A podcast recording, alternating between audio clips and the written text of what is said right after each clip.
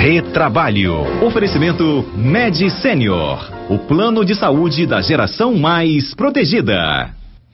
Nosso quadro Retrabalho está no ar, recebendo os comentaristas Alberto Nemer e Cássio Moro conosco. Já até posso introduzir o nosso tema porque ele destaca né, a consequência do aumento do número de, de aposentadorias e queda na arrecadação de recursos em apenas um ano. E aí, 951 mil trabalhadores deixaram de ser sindicalizados também nessa análise, né? Segundo dados da pesquisa de amostra de domicílios contínua, com esse nome todo, né? É do Instituto Brasileiro de Geografia e Estatística. É uma pesquisa recente, inclusive, e apontou que então a gente está tendo essa redução no número de trabalhadores sindicalizados. Nemer, algo que aponte causas para isso? Fábio e ouvintes, sim, temos. Nós temos, na minha opinião, aí um sistema sindical de forma muito respeitosa falido, né?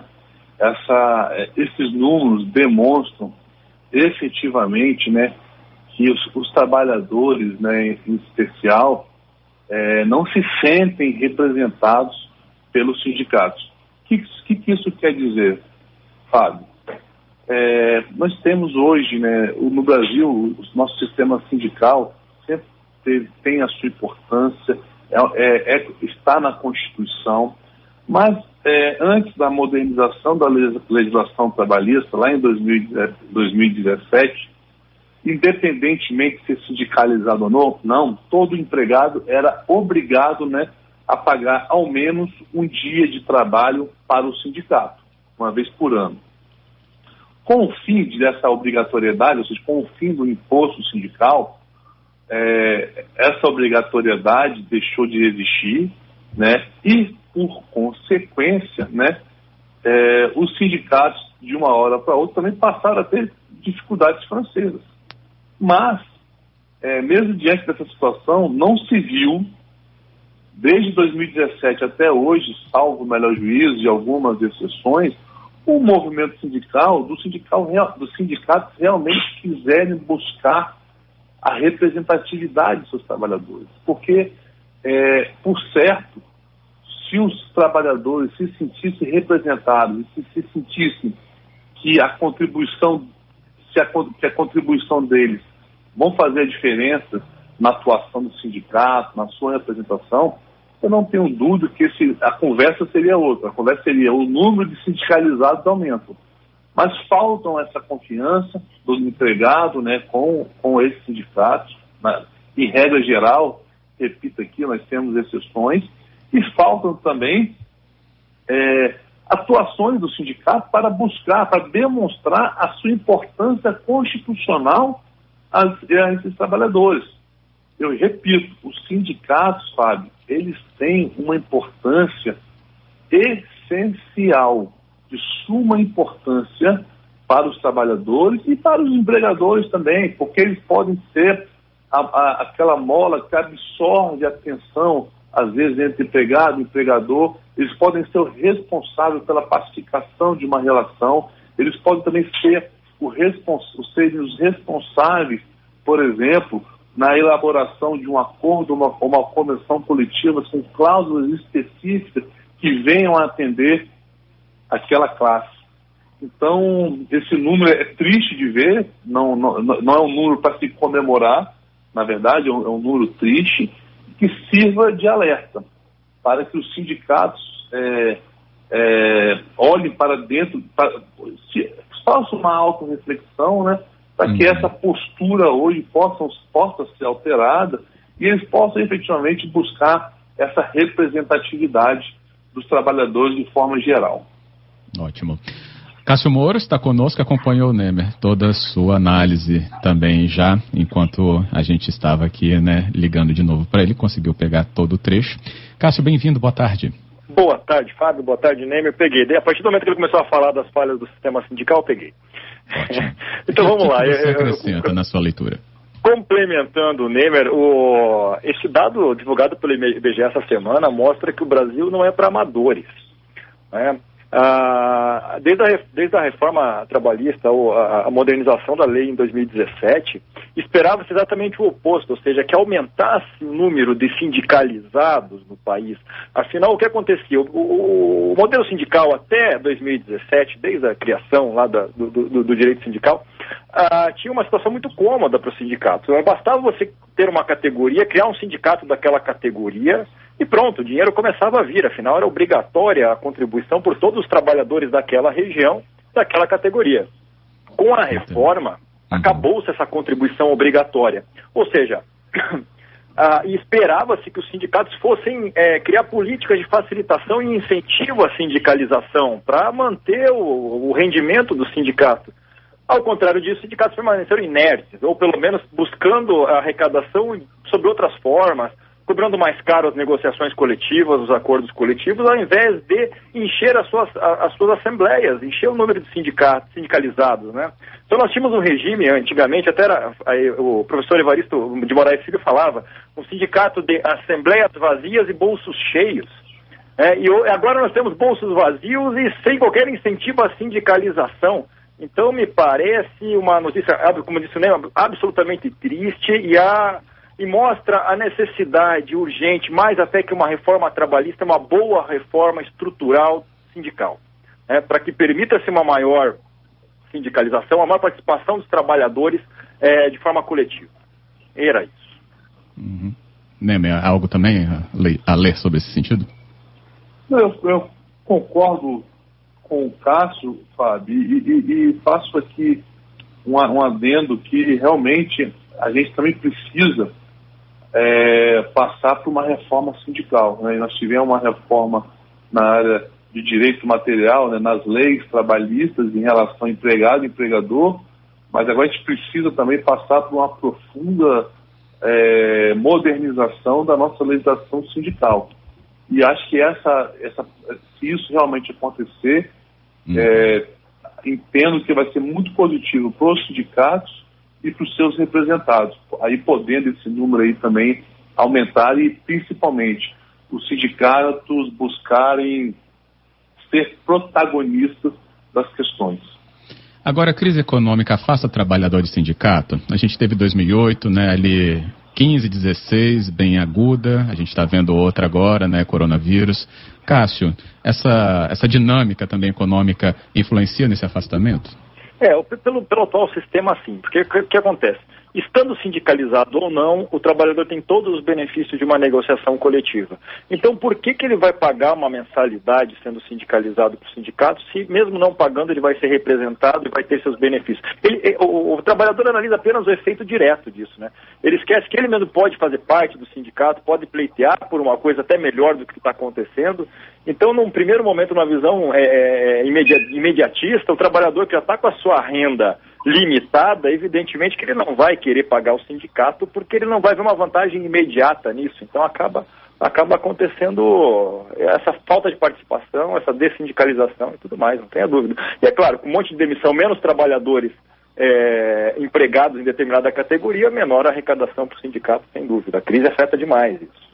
Crises, né, E aí? Exatamente, eu concordo com nesse ponto mais uma vez com o Cássio. Eu acredito que é, o sistema sindical hoje também não, não estimulam os, os, os empregados a participarem, porque a convenção serve para todos, mas na outra ponta também os sindicatos não fazem o seu papel de protagonista, de, de ter a credibilidade, de ter a crença dos trabalhadores em pagarem para eles, para eles poderem ter essa força de representatividade. Eu acho que é, eu, eu aposto muito nessa cultura alteração sindical. Ouvintes já se posicionam. Maria Goretti diz que foi bancária por 34 anos, sindicalizada e pagante de todos esses anos e nunca se sentiu é, protegida, palavras dela, nem quando saiu né, do banco. Somente ajudava na negociação de reajustes.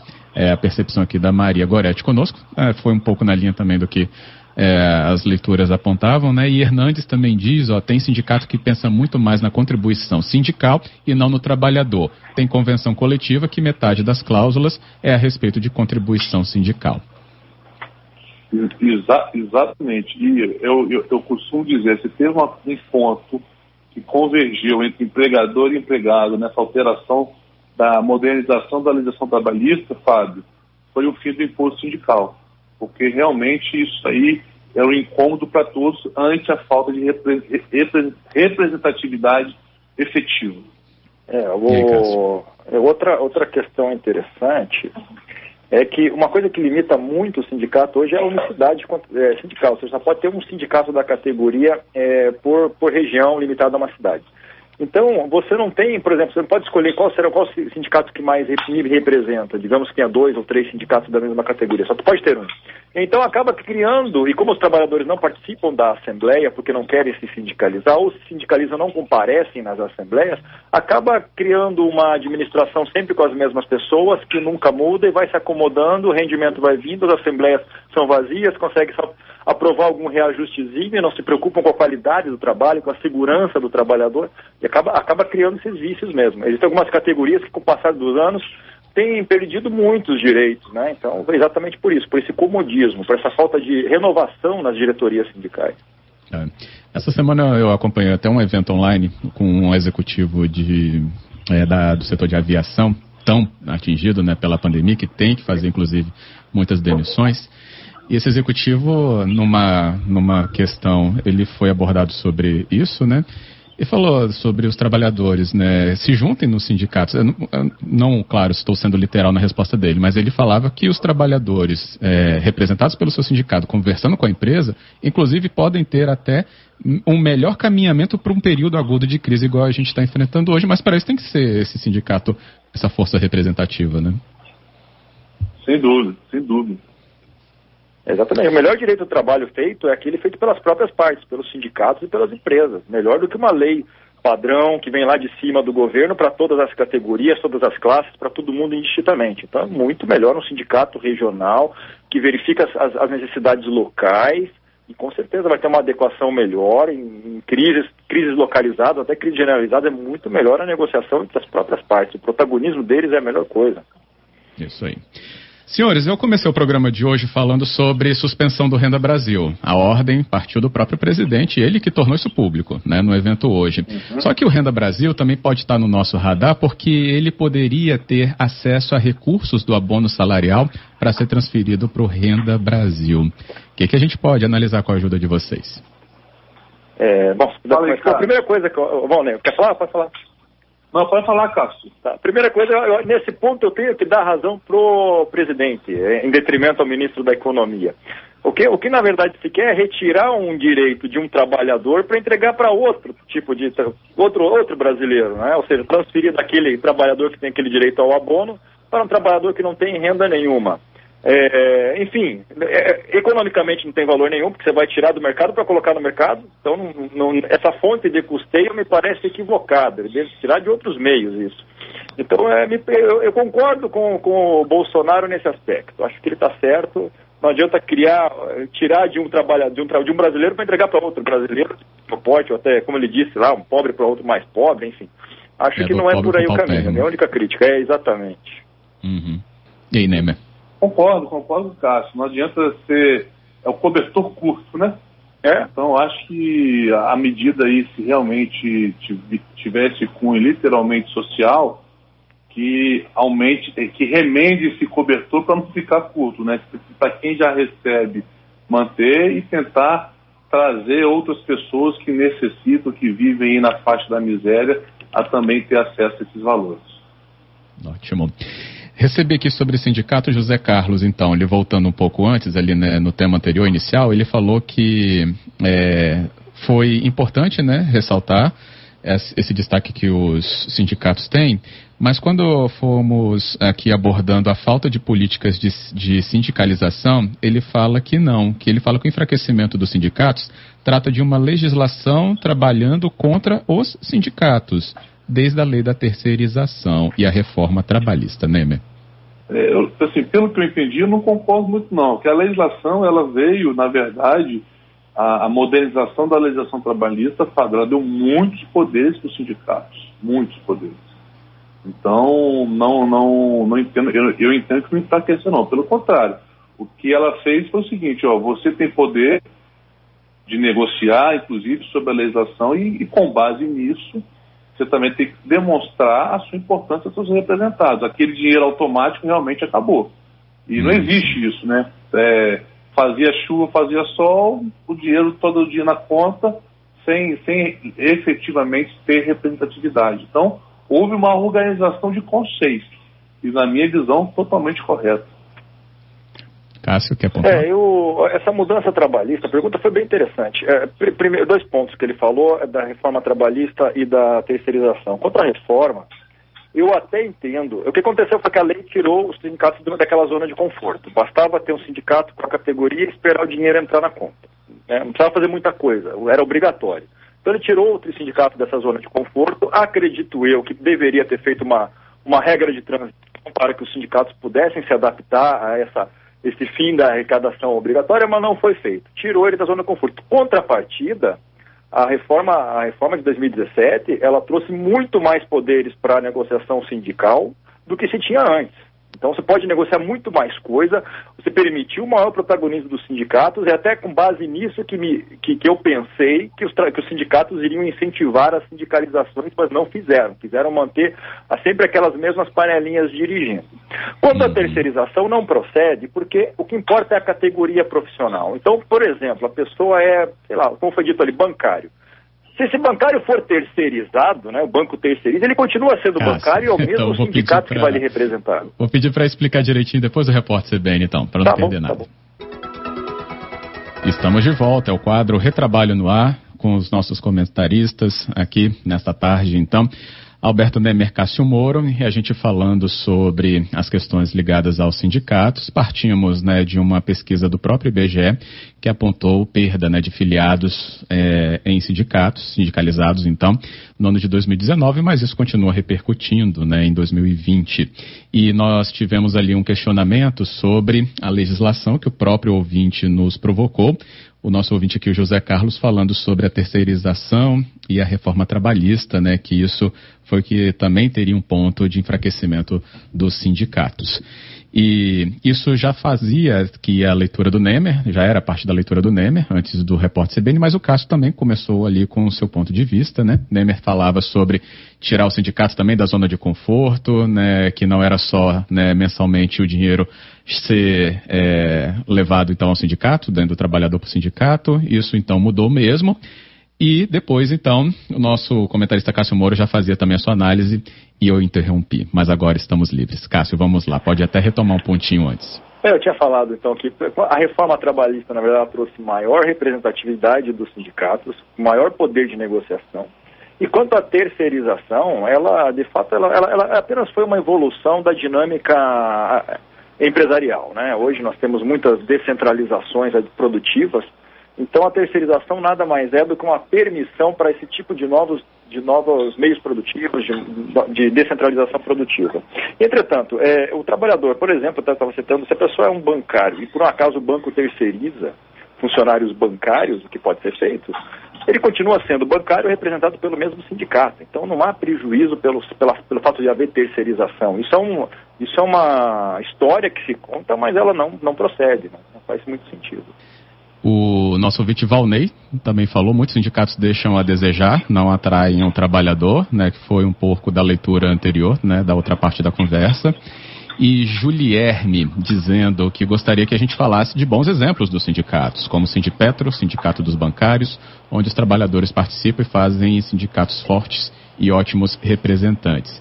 É esse fortalecimento que a gente sente falta, que não é tão geral assim, né? Que foi também uma parte da análise. Perfeito. Esses, é, é, esses exemplos são aqueles da exceção, né? E realmente, aqueles sindicatos que realmente atuam, que o empregado faz questão de ter orgulho dele, como esse ouvinte falou, e fez questão de é, exaltar esses sindicatos. É isso que a gente precisa, é isso que faz falta. Ótimo. Bem, nosso tempo se esgota. Queria agradecer pela conversa, análises aqui também. A gente vai ficar de olho nesse Renda Brasil, tá? Sobre, é, apesar da suspensão, mas a gente vai continuar de olho, inclusive. Obrigado, viu, Cássio, pela sua presença com a gente. Obrigado, Fábio. Obrigado, Nemer. Obrigado, ouvintes.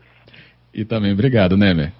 Obrigado, Fábio. Um abraço, Cássio. E um muito obrigado a todos os ouvintes e principalmente aqueles que participaram. Com certeza, sempre agradecido. Até a próxima. Um abraço, Fábio. Tudo de bom. Tchau. Até a próxima.